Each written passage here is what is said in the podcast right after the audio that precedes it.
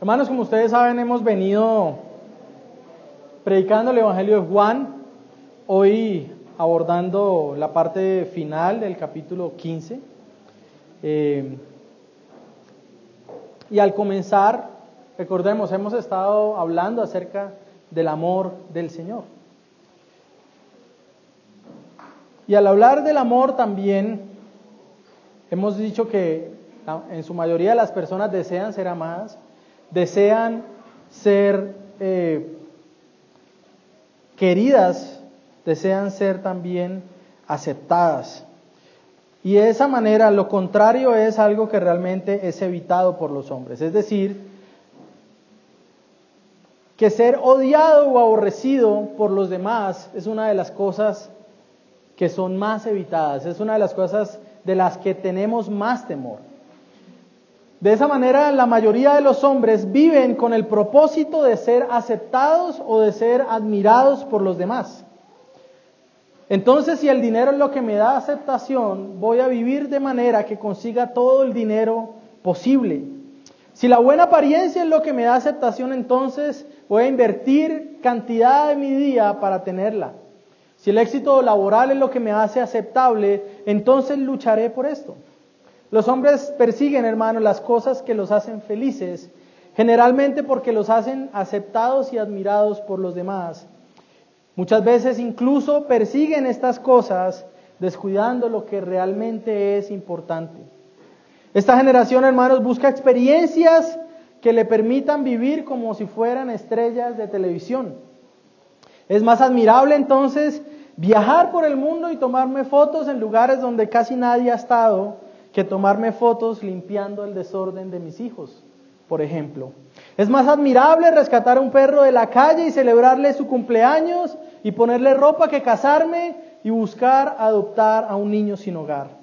Oh mis hermanos, la razón de esta búsqueda en los hombres, que como dice Salomón es correr tras el viento, es que ellos han aborrecido a lo único que en verdad puede ofrecerles gozo y paz. Y al aborrecer a este Salvador, se entregan a una vida que no tiene esperanza, pero también se entregan a una vida que aborrece a todo lo relacionado con el Salvador, incluyendo también a sus seguidores. Mis hermanos, recordemos que el Señor ha venido hablando a sus discípulos en la última cena acerca de las más gloriosas bendiciones que recibimos aquellos que somos sus seguidores. Es decir, Él ha hablado de la herencia o del legado que Él deja a sus discípulos. Esta herencia gloriosa incluye el gozo de ser reconciliados por Dios, incluye el amor que hemos recibido de Él y de su Padre, y también incluye la bienaventuranza de guardar sus mandamientos, entre los cuales está el amor a los hermanos, que da testimonio de que nosotros también hemos sido amados por Cristo. Pero en contraste con el glorioso amor que los discípulos reciben, y en contraste a esta herencia gloriosa, hay algo más que el Señor no quiere pasar por alto en sus palabras de aliento. Los discípulos también serán aborrecidos y serán perseguidos por el mundo. Durante la parte final del capítulo 15, hermanos, abordaremos algo de lo que en ocasiones los cristianos no hablamos mucho. Y es una herencia que parece olvidada y que incluso parece pasada por alto. Y al predicar sobre esta herencia en estos dos sermones siguientes en que daré yo, veremos que debemos recibir también esta herencia olvidada de Cristo. Y es mi deseo hoy, hermanos, que al acercarnos a esta palabra veamos el hecho de que ser seguidor de Cristo incluye ser aborrecido por el mundo, pero que aún en medio de esto encontramos a un Dios que bendice a los suyos. He titulado este sermón Una herencia olvidada. Y veremos hoy los versículos 18 al 25 y en mi próxima predicación veremos los versos 26 y 27, así que será una serie de dos sermones. La primera, cómo estos discípulos son aborrecidos y perseguidos por el mundo, y la segunda parte, que son los dos últimos versos del capítulo 15, cómo responden los discípulos a esta persecución. Vamos a leer la escritura, hermanos, verso 18. Si el mundo os aborrece, sabed que a mí me ha aborrecido antes que a vosotros. Si fuerais del mundo, el mundo amaría lo suyo, pero porque no sois del mundo, antes yo os elegí del mundo, por eso el mundo os aborrece. Acordaos de la palabra que yo os he dicho, el siervo no es mayor que su Señor. Si a mí me han perseguido, también a vosotros os perseguirán. Si han guardado mi palabra, también guardarán la vuestra. Mas todo esto os harán por causa de mi nombre, porque no conocen al que me ha enviado. Si yo no hubiera venido ni les hubiera hablado, no tendrían pecado, pero ahora no tienen excusa por su pecado. El que me aborrece a mí, también a mi Padre aborrece. Si yo no hubiese hecho entre ellos obras que ningún otro ha hecho, no tendrían pecado, pero ahora han visto y han aborrecido a mí y a mi Padre. Pero esto es para que se cumpla la palabra que está escrita en su ley. Sin causa me aborrecieron. Pero cuando venga el consolador, a quien yo os enviaré del Padre, el Espíritu de verdad, el cual procede del Padre, él dará testimonio acerca de mí. Y vosotros daréis testimonio también, porque habéis estado conmigo desde el principio. Padre, gracias. Esta es tu palabra, Señor. Esta es tu palabra, Señor, que da vida a los muertos. Es tu palabra que entra hasta lo profundo de nuestro corazón y nos muestra quiénes somos en verdad, Señor. Ayúdame a predicarla. Esta es mi adoración a ti en este día, Señor. Bendice el fruto de mi trabajo, Señor, y ayúdame cada día a poder hacerlo mejor, de manera que mis hermanos te vean a ti, Señor, y de manera que yo también sea confrontado en mi corazón, pero al mismo tiempo animado con estas verdades gloriosas. Que mis hermanos puedan estar atentos a este sermón y que su alma sea enriquecida y bendecida por este Señor. Doy gracias a ti, Padre, en Cristo Jesús. Amén. Mis hermanos, una herencia olvidada. Abordaremos hoy en los versos 18 al 21 una herencia sin atractivo, verso 22 al 24, el odio inexcusable y pecaminoso, y versos 20b y 25, la esperanza de la herencia olvidada. Así que en primer lugar, los versos 18 al 21 dicen lo siguiente. Si el mundo os aborrece, sabed que a mí me ha aborrecido antes que a vosotros.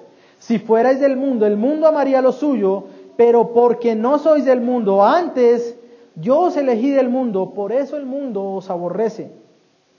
Acordaos de la palabra que yo os he dicho, el siervo no es mayor que su Señor. Si a mí me han perseguido, también a vosotros os perseguirán. Si han guardado mi palabra, también guardarán la vuestra.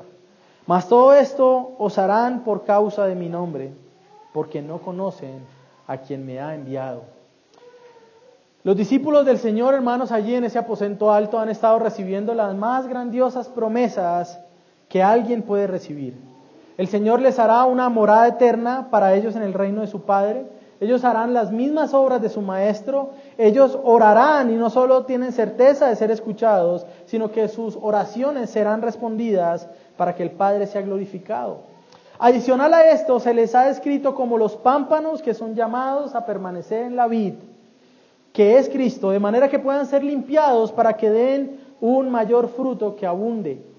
Este fruto, recordemos, incluye el gozo que tiene su raíz en el amor inigualable, que tiene Dios por sus discípulos, de manera que ellos ahora también incluso son llamados sus amigos.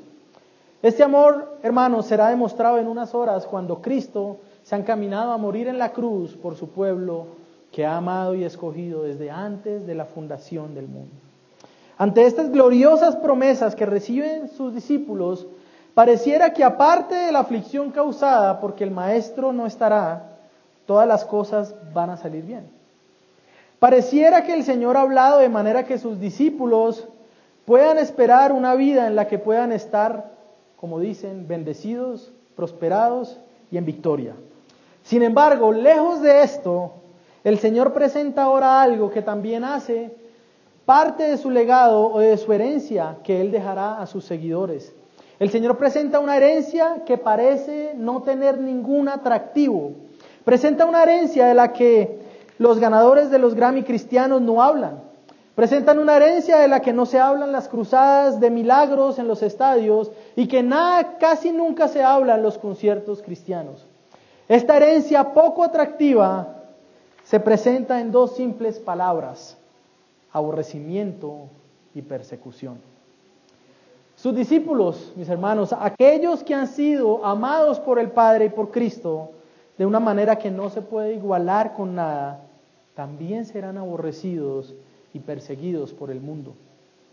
El Señor habla de esto a sus once para que no sean tentados a pensar que la vida como sus seguidores puede significar popularidad o puede significar ser amados por el mundo.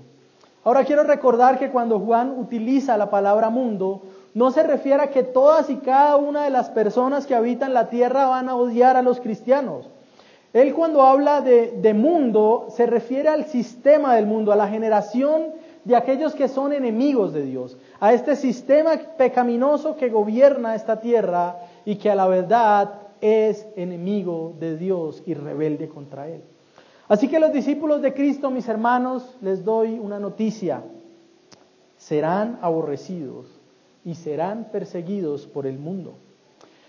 Contrario a lo que la mayoría del mundo evangélico hoy busca, el mundo evangélico hoy busca ser aceptado por el mundo, ser amado por el mundo, mostrarle al mundo que cada cosa que hacemos es parecido a lo que ellos hacen. Mostrarle al mundo que no somos raros, que no somos aburridos, que incluso somos buena gente. Eso es lo que hace la mayoría del mundo evangélico de hoy. Por eso celebramos victoria cuando se nos incluyen espacios que son eh, particularmente de impíos. Pero el Señor anuncia a sus amados algo que no solo es probable o que no es probable, sino que anuncia algo que también debería verse como una promesa. Una promesa a la que la mayoría de cristianos no quieren decir sí o amén. Ustedes serán aborrecidos por el mundo. Es una promesa de Dios. Y vamos a escuchar una promesa olvidada del Señor. Hermanos, por definición, el discípulo verdadero de Cristo es aborrecido, odiado o detestado por este mundo. El discípulo de Cristo al mismo tiempo sabe dos cosas. Por un lado sabe que nadie puede amarlo como Cristo lo ama, pero por otro lado también sabe que ese amor le costará ser aborrecido por este mundo. El discípulo sabe que es un seguidor de un Mesías que también fue aborrecido incluso por aquellos que supuestamente lo esperaban. Cristo fue aborrecido por los maestros de la ley que supuestamente debían haber comprendido las profecías acerca de su llegada, pero Juan comienza en el capítulo 1 diciendo, a lo suyo vino y los suyos no le recibieron. Oh hermanos, seguimos a un Mesías que fue perseguido durante toda su vida, incluso antes de nacer y hasta llegar a la cruz. ¿Cuáles son las razones de este aborrecimiento? Si los cristianos buscamos andar en luz, si los cristianos buscamos guardar la palabra de Dios, ¿por qué este mundo nos aborrece? ¿Por qué hay persecución en contra nuestra? Y hay cuatro razones de esta persecución. La primera es que el mundo aborrece a los discípulos porque nosotros no somos del mundo. Y, no ser del mundo implica que nosotros no pensamos como el mundo, que nosotros no vivimos como el mundo y que nosotros le recordamos al mundo aquellos que ellos odian, es decir, a Cristo. La segunda razón es que el mundo solamente puede amar a lo que es suyo. Por eso el Señor Jesús dice, si fueres del mundo, el mundo amaría lo suyo. Hermanos, el mundo solo ama a los que se someten a sus ideas y a lo que para ellos es una vida buena. Los de ustedes que usan redes sociales y tienen conocidos que no son cristianos y que tienen un pensamiento tal vez eh, progresista o similar, tal vez han visto la siguiente frase que yo he visto muchas veces en mi Facebook. Si usted no está a favor de la ideología de género, por favor, bórreme de sus contactos. ¿Mm? Esto es natural, porque el mundo no ama a los que no le pertenecen.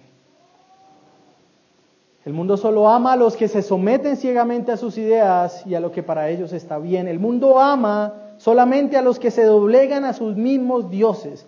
El mundo ama a los que se doblegan ante el dinero, por eso cuando alguien no tiene como primera meta en su vida ser millonario, lo ven como algo extraño en algunos círculos. El mundo no ama a los que no se doblegan ante una vida de sexo y de perversión. El mundo no ama a los que no buscan el éxito como el mundo lo busca. El mundo no ama a los que no nos postramos ante sus ídolos de papel. Hermanos, si el mundo ama a los suyos, entonces como cristianos estamos en problemas cuando buscamos de manera desesperada ser amados por el mundo. Es lamentable ver cuando alguien, llamándose cristiano, tiene como una de sus metas ser aceptado por los que no son creyentes. Ahora, no quiero que me malentienda, no, no, se trata de que vivamos peleando con el mundo todo el tiempo, no se trata de cazar todas las peleas y mostrar todo el tiempo, buscar ser aborrecido por el mundo, sino que ser aborrecido por el mundo es algo que sucederá de manera natural si usted es cristiano y si vive como cristiano. Y lo lamentable, como decía ahora, de aquellos que buscan desesperadamente la, la aceptación de este mundo, es que incluso iglesias enteras se entregan a este propósito. Por eso su culto no es un culto cristiano como la escritura dice, sino que es un show para que el mundo sea entretenido. Por eso su pastor no es un predicador de la escritura, sino que es un motivador para que el mundo se sienta animado y no confrontado. Por eso Cristo deja de ser el centro de estos cultos cuando la palabra deja de ser predicada. Entonces vemos cultos donde se hace un espectáculo de dos horas y una predicación de diez minutos, donde la mitad de esos diez minutos es lo que le pasó chistoso al pastor el día anterior. Puede causar en sí mismo gracia, pero es lamentable que iglesias enteras se muevan hacia allá. Hermanos, si el mundo rechazó a nuestro Salvador y lo persiguió, nosotros no podemos esperar un mejor trato del que recibió nuestro Maestro. El mundo nos odia, la tercera razón, el mundo nos odia porque si somos cristianos, nuestra vida misma viene a ser una acusación constante contra un mundo que es pecaminoso. Y quiero ilustrar esto de la siguiente manera. Si nosotros somos cristianos y tenemos hogares como se nos manda la palabra, por ejemplo, donde el hombre es amoroso, donde el hombre busca ser fiel, donde la mujer es ayudadora y es sujeta, donde sus hijos son obedientes, entonces nuestro matrimonio viene a ser acusación, por ejemplo, contra aquellos que viven un matrimonio con fornicación, con adulterio, donde viven maltrato intrafamiliar.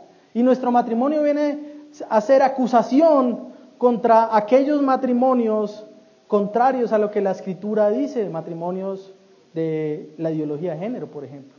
Entonces una foto suya, por ejemplo, con su esposa y sus hijos, es acusación contra la foto de las nuevas familias de hombre-hombre, perro, gato y otro perro.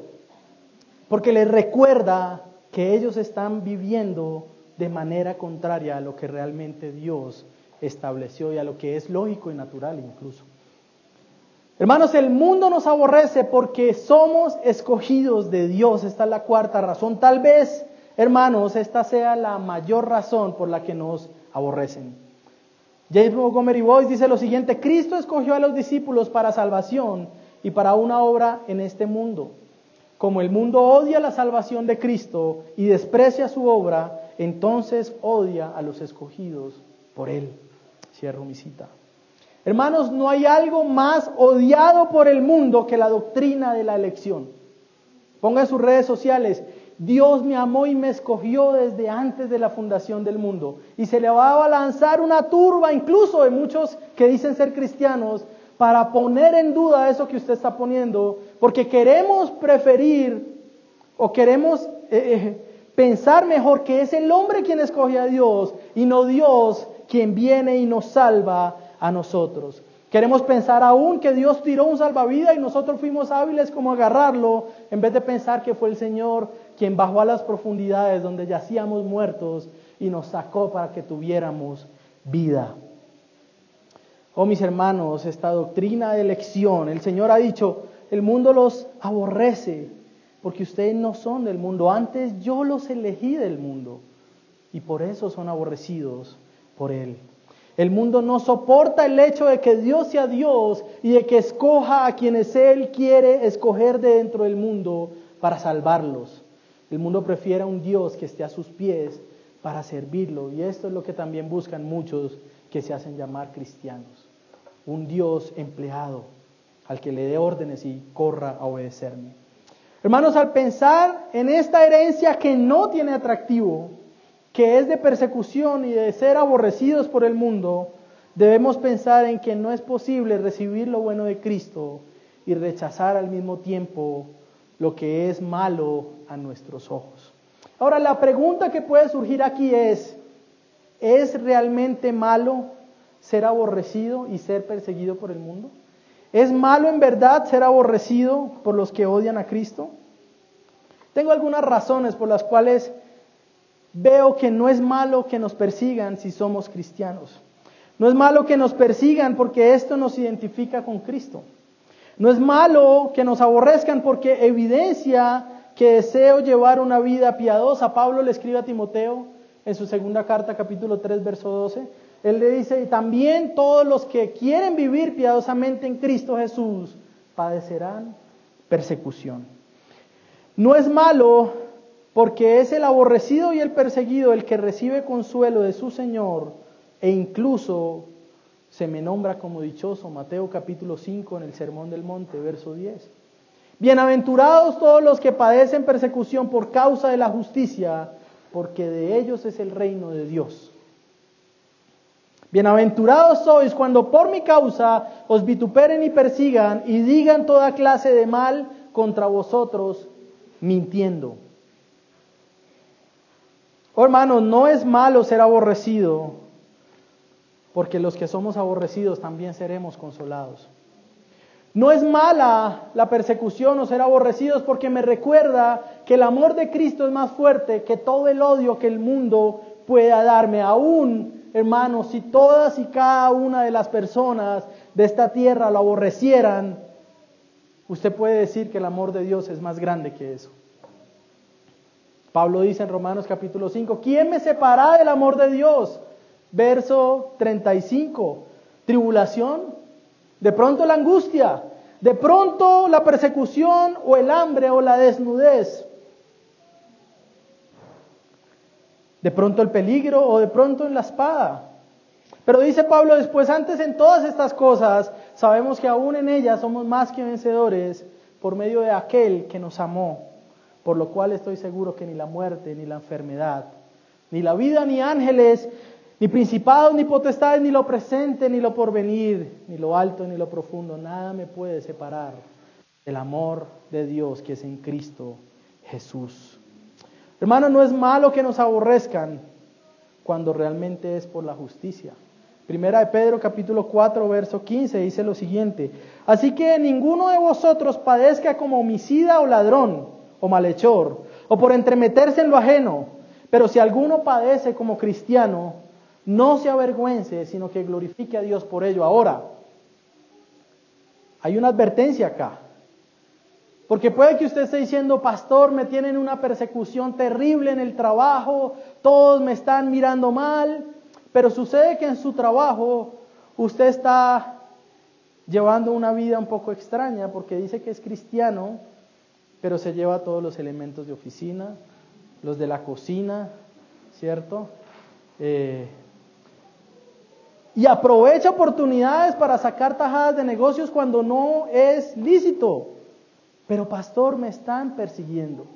Mi hermano, si la causa de su aflicción es esa, déjeme decirle que usted merece aún más.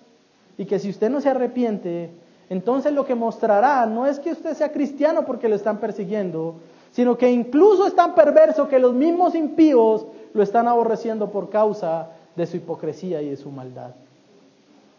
Oh mis hermanos, en nuestra vida de fe habrá aflicciones y este aborrecimiento por parte del mundo es difícil de padecer.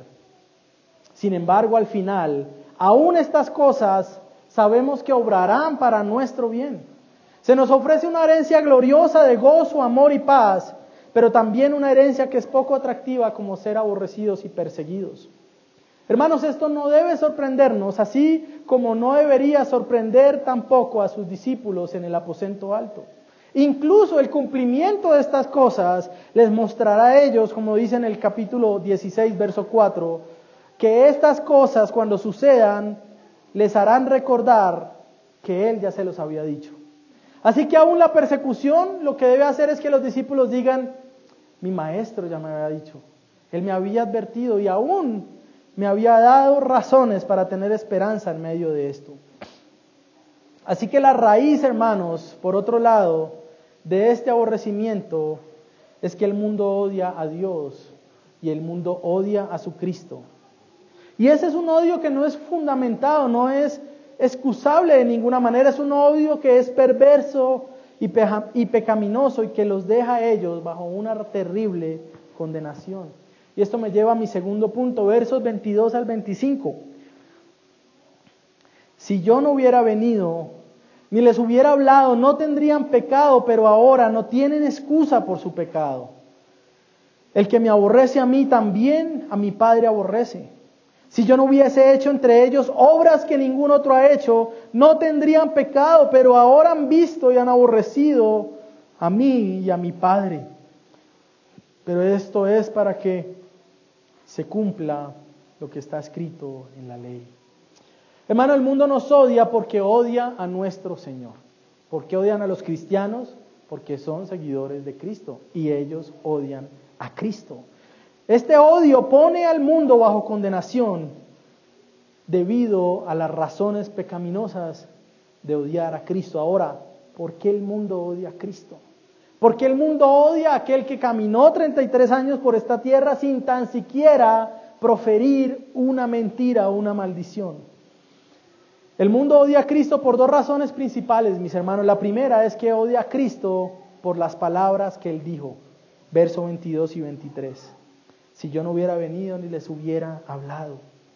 Hermanos, el Señor habló en la antigüedad, esto no es algo nuevo, el Señor habló en la antigüedad al pueblo judío, a los que tenían su ley. Incluso ellos aborrecieron su palabra y aborrecieron a sus profetas y los mataron. Bien usa el Señor la parábola de los eh, labradores perversos en Mateo 21. El Señor habla de una historia donde el dueño de una viña manda a unos labradores, a unos empleados a cobrar arriendo a los que tenían esa tierra en posesión. Y estos hombres perversos que hacen, golpean a los enviados por el, dueño de la, de la viña y los echan fuera. Entonces el dueño de la viña dice, enviaré a mi hijo, porque tal vez a él sí lo van a respetar. ¿Y qué hacen estos labradores perversos al ver venir al hijo del dueño de la viña? Dicen, tomémosle y matémosle para que tomemos nosotros la viña en heredad. Ese fue el comportamiento del pueblo de Israel, mis hermanos. Mataron a todos sus profetas hasta que vino el Hijo y el Padre dijo, tal vez a Él lo respetarán. Y a Él lo tomaron y lo pusieron en el madero. Hermano, las palabras de Cristo son la razón por la cual Él es aborrecido por este mundo. ¿Por qué? El mundo aborrece a las palabras de Cristo porque ellas revelan que solo hay uno que es santo y eso hace entonces que nosotros seamos puestos en una condición de pecadores. Los hombres odian a Cristo, mis hermanos, porque sus palabras les recuerdan que ellos no pueden hacer nada para venir al reino de Dios y que incluso es necesario que el hombre nazca de nuevo para venir a Él. Y esto ofende al mundo, porque los hombres quieren pensar que son buenos. Los hombres quieren pensar que son merecedores del cielo. Las palabras de Cristo fueron humildes y esto expuso la arrogancia y el orgullo de los pecadores. Sus palabras mostraron que Él es el camino, la verdad y la vida y despojó a los hombres de toda posibilidad de tener otro mediador diferente a Él. Y les mostró que los mejores esfuerzos de sabiduría humana solo llevan al hombre a vivir en una profunda necedad. Oh, mis hermanos, el mundo odia a Cristo porque odia sus palabras. Pero también odia a Cristo porque odia sus obras. Verso 24. Si yo no hubiese hecho entre ellos obras que ningún otro ha hecho, no tendrían pecado. Pero ahora han visto y han aborrecido a mí y a mi Padre. Hermano, recordemos un poco lo que ha sucedido hasta acá en el Evangelio de Juan. Él vino haciendo sus obras, sus maravillas, sus milagros poderosos que revelan el carácter de Dios y el poder de su Padre. Pero al mismo tiempo esos milagros que apuntaban a quién es Jesús dejan en un problema a los seres humanos.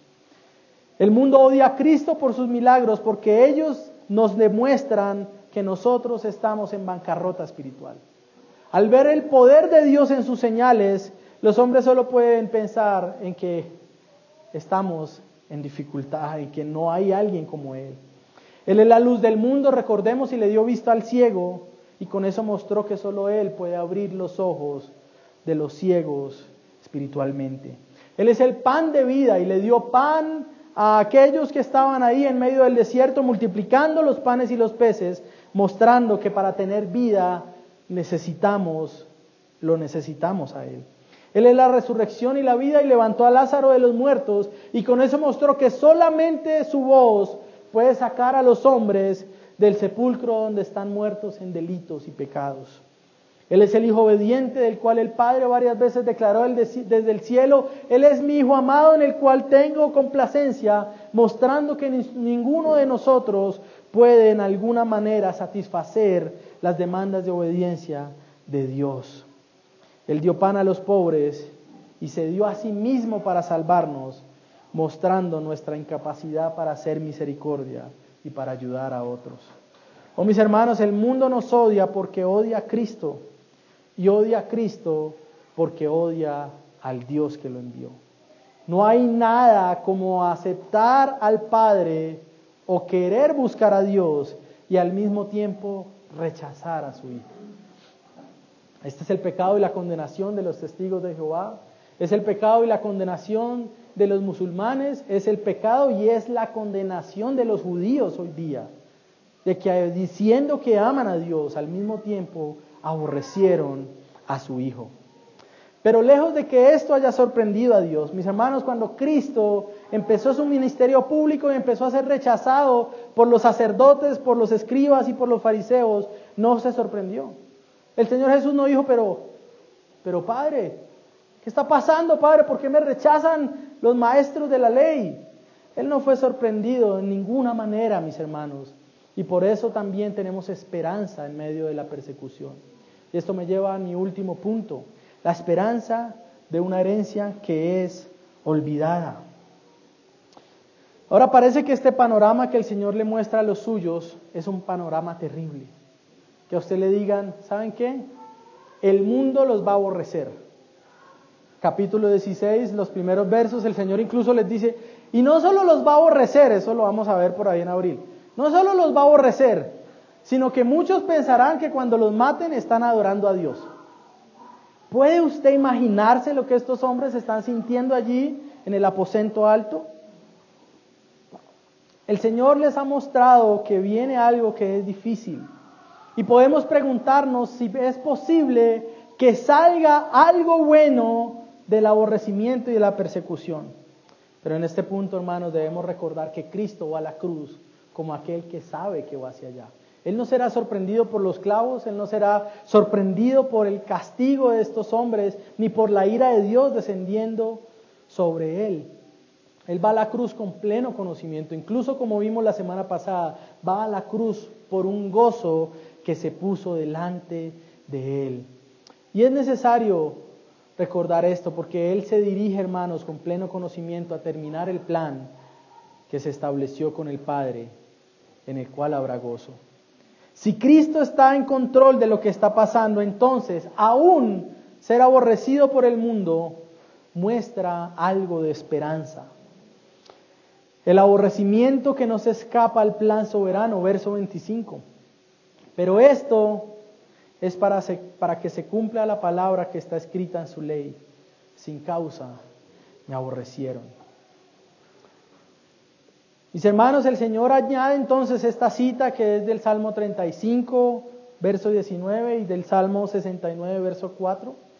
Y Él añade que este odio que recibe del mundo era algo que tenía que pasar para que sus palabras fueran cumplidas. El odio sin ninguna razón de los hombres, viene a ser también un medio para que se cumpla su plan de salvación. Oh, hermano, esto es tanto misterioso como glorioso. El odio de los hombres debe producir la crucifixión de manera que su pueblo pueda ser salvado. Pero entonces su plan se cumple también de manera que los hombres que aborrecieron sean castigados como responsables y que no sea el Padre responsable en alguna manera por esto.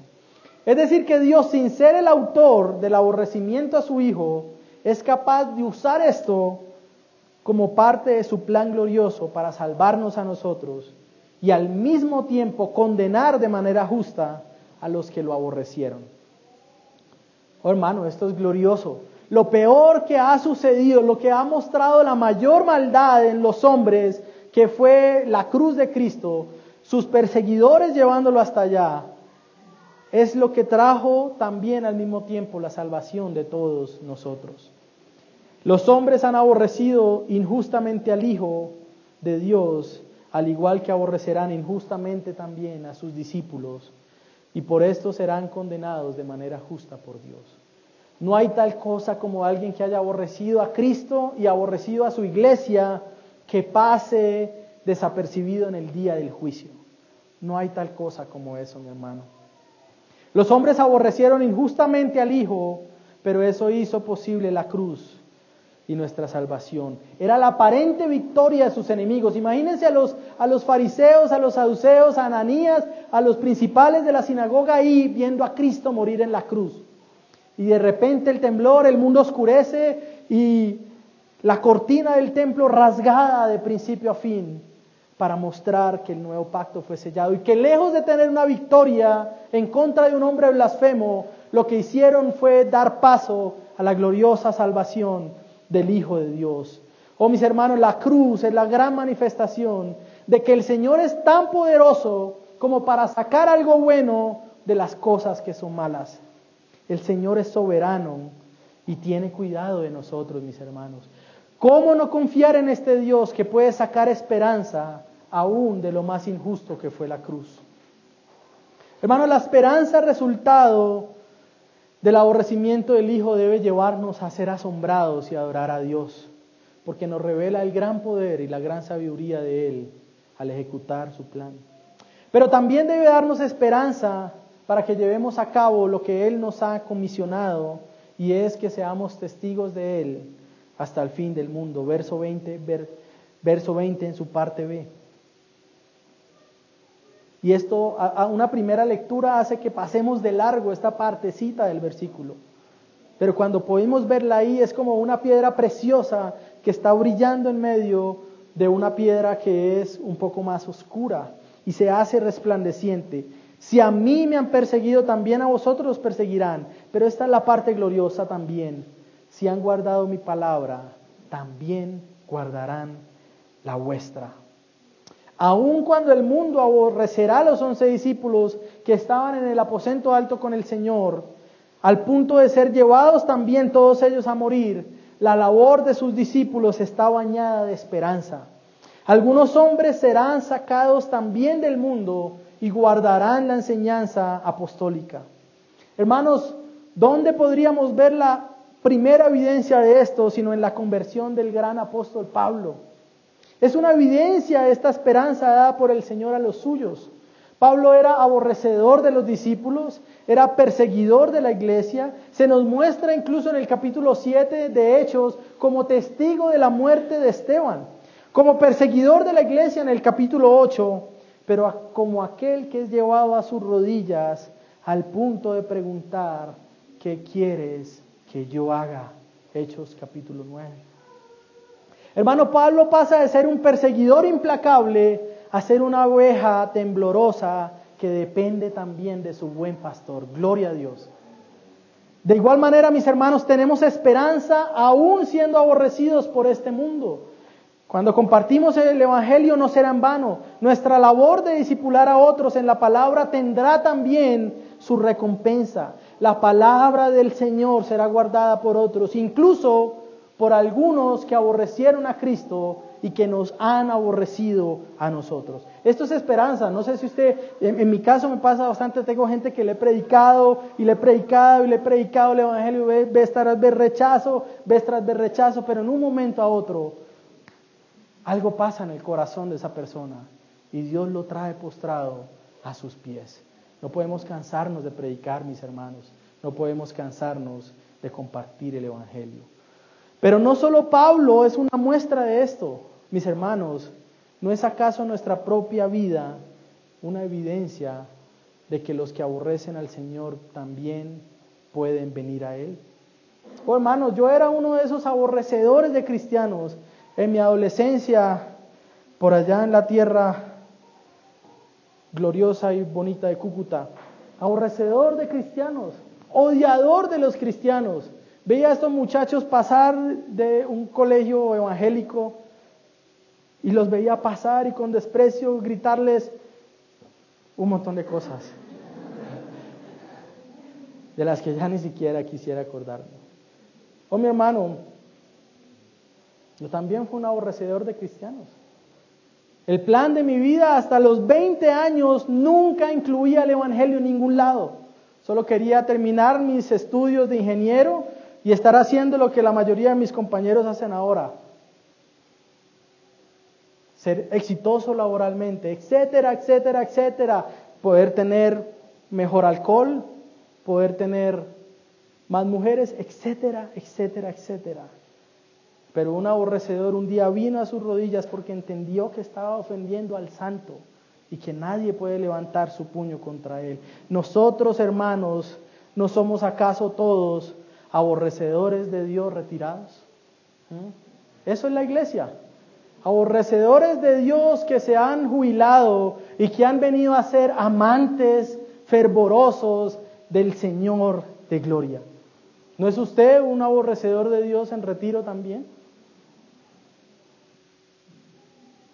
Hermanos, hay esperanza aún cuando seamos aborrecidos por este mundo. Ellos nos aborrecen porque les recordamos al Cristo que ha sido despreciado, pero muchos serán traídos de ese aborrecimiento al conocimiento del Señor y a poder adorarle. Hermanos, esa precisamente fue la forma en que los mártires afrontaron el hecho de ser aborrecidos por el mundo. Eso fue lo que atrajo a muchos a Cristo, porque el mundo no puede comprender cómo alguien que está llevado directo a ser quemado en los jardines de Nerón, camino a esa oscuridad y camino a, esa, a, ese dolor, puede ir cantando salmos a su Dios. El mundo no comprende cómo alguien que no tiene todas las cosas de este mundo a nivel material pueda decir, estoy bien, porque con abrigo y contento yo puedo estar feliz. El mundo no entiende esas cosas. El mundo no entiende cómo alguien que aún a pesar de pasar por aflicción y por oscuridad en su alma, por depresión, por tristeza, pueda levantarse y leer la escritura y decir, yo tengo esperanza en el Cristo que salva. El mundo no sabe de eso, mis hermanos. El mundo no entiende y por no entender es que rechinan más sus dientes y van en contra de nosotros.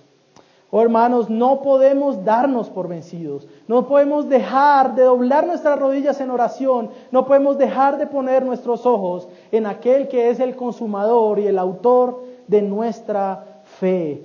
Aún, hermanos, en esta herencia que es olvidada, aún en esta herencia que no es atractiva, tendremos nosotros esperanza. Por eso Pablo dice, aún en estas cosas, persecución, angustia, hambre, dificultad, aún en esto somos que más que vencedores. Porque lo más terrible que pueda venir en la persecución que sufra un cristiano es ser asesinado. Pero eso le abrirá la puerta a que se revele la gloria del Salvador en el que ha creído. Oh mis hermanos, la muerte aún es ganancia para nosotros. ¿Qué puede hacerme el hombre si estoy con el Señor Jesucristo? Mis hermanos, seremos aborrecidos. Es la promesa de hoy seremos aborrecidos y seremos perseguidos. Sin embargo, también es seguro que nuestro Salvador vive y que como su tumba quedó vacía, también la nuestra en aquel día de su regreso quedará vacía y podremos decir, mi Salvador vive, mi Rey reina. y en medio de ser aborrecidos también escuchar sus dulces palabras que nos dicen, en el mundo hallaréis aflicción, pero yo he vencido al mundo. Oh hermanos, que podamos darle gloria a Dios al escuchar estas maravillosas palabras.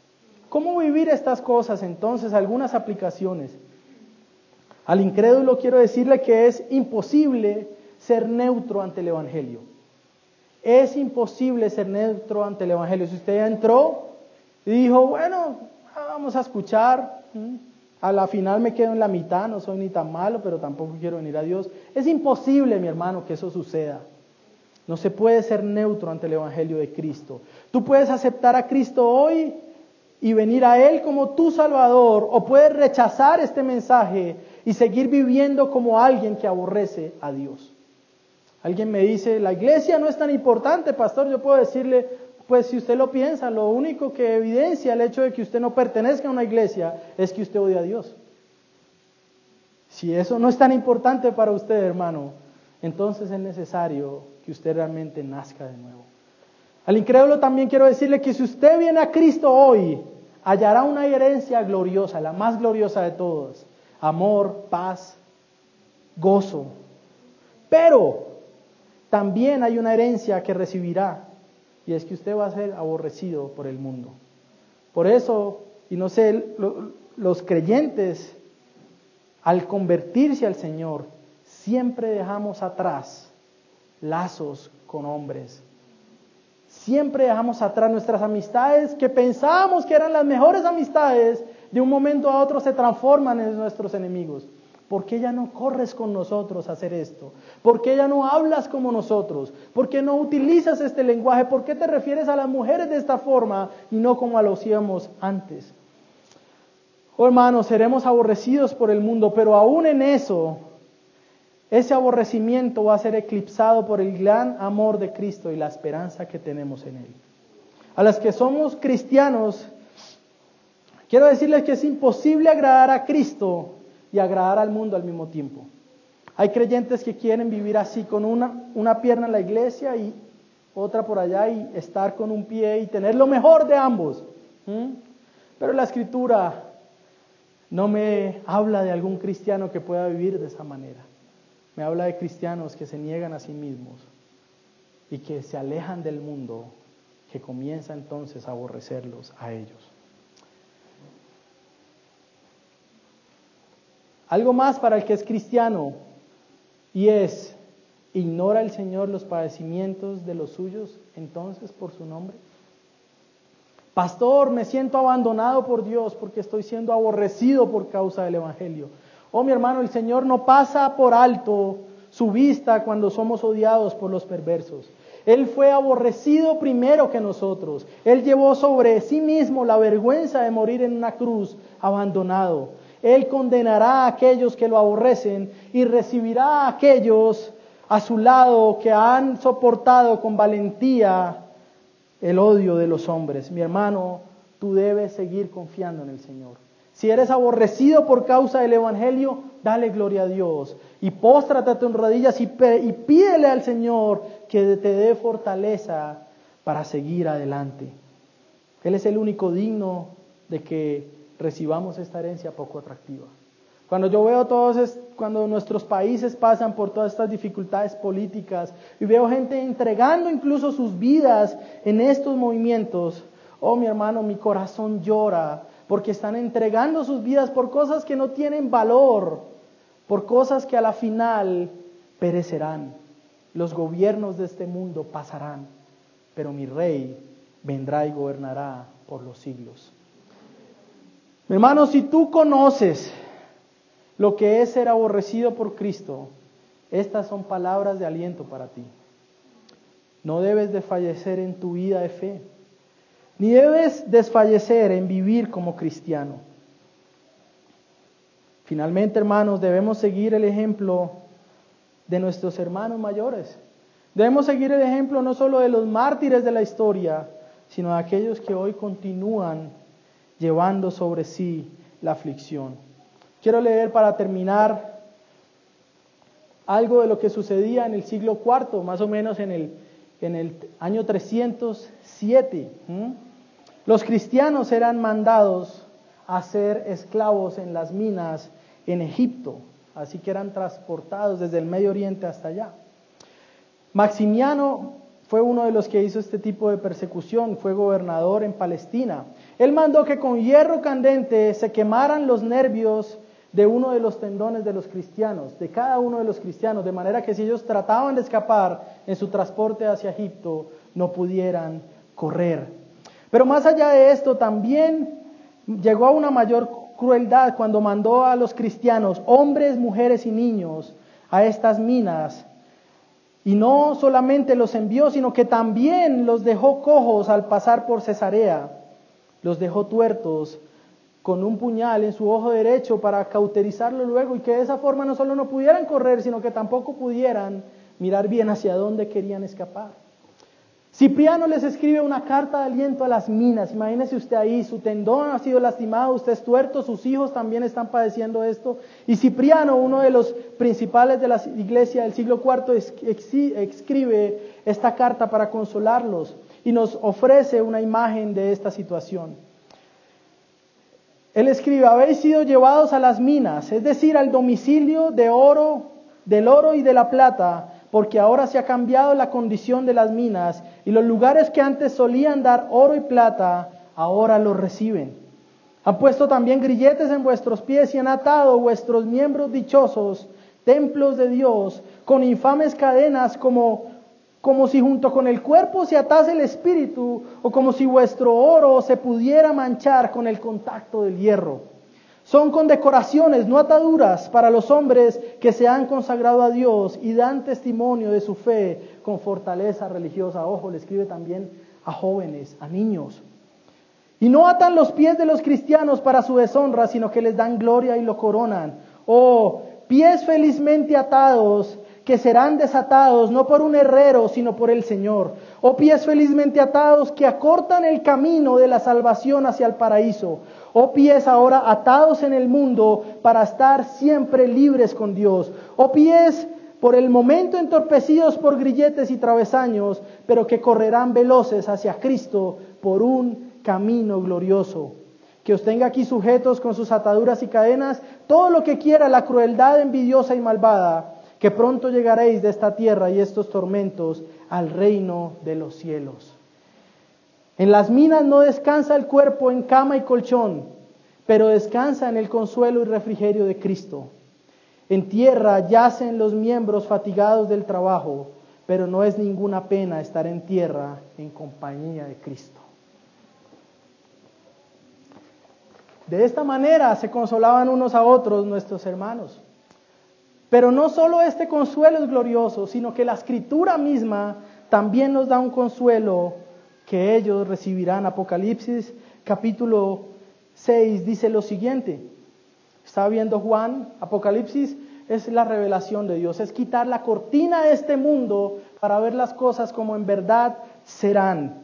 Y esto está hablando, Juan le escribe acá no solo a los que serán perseguidos, le escribe también a estos hermanos del siglo IV, escribe a los que hoy son muertos por el Al Qaeda, a los que hoy son muertos en Oriente, escribe a los que hoy somos desechados también por el Evangelio. En el capítulo 6, versículo 9, él dice lo siguiente, cuando abrió el quinto sello iba, vi bajo el altar almas de los que habían sido muertos por causa de la palabra de Dios y por el testimonio que tenían. Y clamaban a gran voz diciendo, ¿hasta cuándo, Señor? Santo, santo y verdadero, no juzgas y vengas nuestra sangre en los que moran en la tierra. Y se les dieron entonces vestiduras blancas. Aquellos que murieron en harapos, en, las, en esas minas en Egipto, aquellos que mueren con estas batas naranjas en el Medio Oriente hoy, recibirán túnicas blancas. Dice, y se les dieron vestiduras blancas y se les dijo que descansaran todavía un poco de tiempo hasta que se completara el número de sus consiervos y sus hermanos. Aún se está completando el número de los mártires de la iglesia, que también habían decidido, habrán de ser muertos como ellos. Y en el capítulo 7, Juan en su visión nuevamente ve a estos hermanos y dice, entonces uno de los ancianos, verso 13, me habló diciendo, estos que están vestidos de ropas blancas, ¿quiénes son y de dónde han venido? Y le dijo, Señor, tú lo sabes. Y él me dijo, estos son los que han salido de la gran tribulación y han lavado sus ropas y las han emblanquecido en la sangre del cordero. Por esto están delante del trono de Dios y le sirven día y noche en su templo. Allí están ellos, hermano, sirviendo ahora. Ya sus cuerpos no están mutilados, ya están delante del Señor con sus almas perfectas. Están delante de Dios, le sirven de día y noche, y el que está centrado sobre el trono extenderá su tabernáculo sobre ellos. Ya no tendrán hambre ni sed, y el sol no caerá más sobre ellos, ni calor alguno, porque el Cordero que está en medio del trono los pastoreará y los guiará a fuentes de aguas de vida, y Dios enjugará toda lágrima de los ojos de ellos. Tenemos una suma esperanza, que aun si somos perseguidos, y lo seremos, si en verdad somos cristianos, Aun si somos perseguidos, aun si todos nos aborrecen, aun si no le gustamos a nadie por nuestra fe, oh mis hermanos, seremos recibidos en las moradas eternas de nuestro Señor. Tenemos una esperanza gloriosa, mis hermanos, el mundo no sabe de esto. A los marxistas que marchan y mueren no los va a recibir Lenin, ni Marx, ni ninguno de estos. Nosotros seremos recibidos por el rey que gobierna y cuyo gobierno no, no tendrá fin. ¿Tenemos esperanza entonces en la persecución? Claro que sí. Pero entonces debemos vivir como cristianos. Porque el que vive como mundano no va a ser perseguido. El que vive como impío será querido por todos. Pero si realmente amamos a nuestro Señor, estas cosas vendrán. Y por eso es glorioso el día del Señor. Es la reunión de los aborrecidos que pueden finalmente un día a la semana venir y decir, oh mi hermano, si el mundo te aborrece, yo te amo porque tú también amas a mi Señor. Eso es el día del Señor. Si usted aborrece el día del Señor, es porque no necesita ser consolado de nada, ni reposar de nada. Porque usted vive tranquilo en el mundo, lejos de aflicción y lejos de dificultad. Padre, gracias por esta misericordia tan grande que nos extiendes. Gracias Señor, porque aún en lo más oscuro, aún en la dificultad, aún en la persecución, aún en el aborrecimiento del mundo, tú muestras tu luz y nos muestras, Señor, tu gloria y tu poder, mostrando que aún en esta herencia de la que poco se habla, Señor, tú haces resplandecer tu majestad. Oh Señor, somos perseguidos, somos aborrecidos por este mundo. Vivimos en un país, Señor, donde se nos deja predicar, pero Dios, Señor, si, si viene la persecución, si se nos niega este privilegio, danos la fortaleza de poder seguir haciéndolo con valor. Oh, Señor, Ayúdanos a perseverar en esto. Si sufrimos una persecución social, solamente un rechazo aquí y allá en redes sociales, ¿qué es eso, Señor, al lado de tu gloria inconmensurable, Padre? ¿Qué son estas pequeñeces que vivimos nosotros al lado de lo que han vivido nuestros hermanos mayores? Oh, Señor, ayúdanos a ser agradecidos en todas las cosas y poder reconocer que aún la muerte no es nuestro enemigo, sino que es la puerta para verte a ti cara a cara, Señor. Gloria a tu nombre, que podamos seguir perseverando, Señor. Y que como los discípulos, Señor, que somos, podamos perseverar y contarle a otros de este tesoro. Oh Señor, guárdanos de guardar esto en silencio, Señor. Guárdanos de no hablar esto al mundo, Señor. Y ayúdanos a predicar tu palabra con pasión. Gracias por este día, Señor. Gloria a tu nombre, Padre. Oramos agradecidos en Cristo Jesús. Amén.